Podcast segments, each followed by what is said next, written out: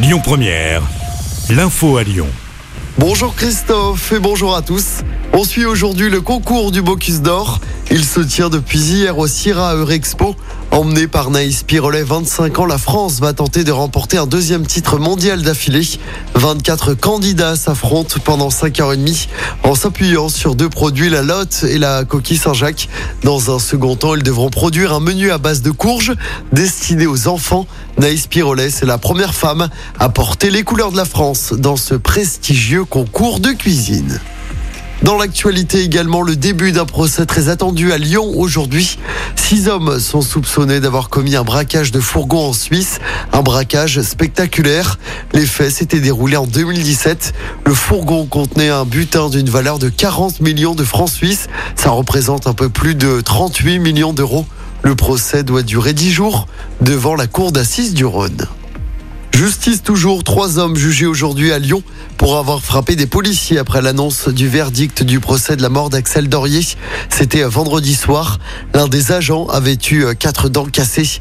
Deux suspects qui avaient pris la fuite ont été arrêtés samedi matin à Mézieux et Vaux-en-Velin.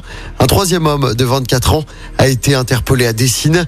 Les trois suspects seront présentés au tribunal de Lyon en vue d'un jugement en comparution immédiate. Je rappelle que dans le procès autour de la mort d'Axel Dorier, le conducteur de la voiture qui a percuté la jeune fille a été condamné à 12 ans de prison. Son passager a lui écopé de 5 ans de prison, dont 3 avec sursis.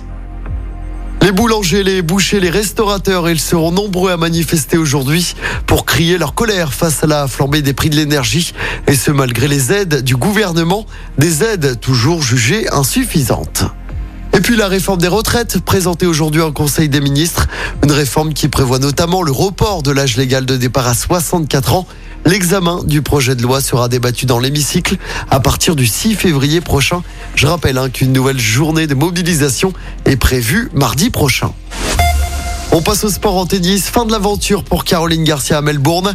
La Lyonnaise a été battue en huitième de finale de l'Open d'Australie. Défaite en 2-7 contre Magda Linette, 45e joueuse mondiale. Score final 7-6, 6-4. Il n'y a plus de Français engagés en simple à l'Open d'Australie. Et puis en football, dernier match des 16e de finale de la Coupe de France. Ce soir, le PSG affronte Pays de Cassel. Le club nordiste évolue en R1. C'est l'équivalent de la 6e division.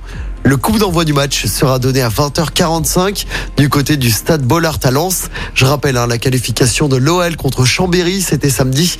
Victoire 3-0 des Lyonnais grâce à un triplé d'Alexandre Lacazette. Écoutez votre radio Lyon Première en direct sur l'application Lyon Première, lyonpremière.fr et bien sûr à Lyon sur 90.2 FM et en DAB+. Lyon Première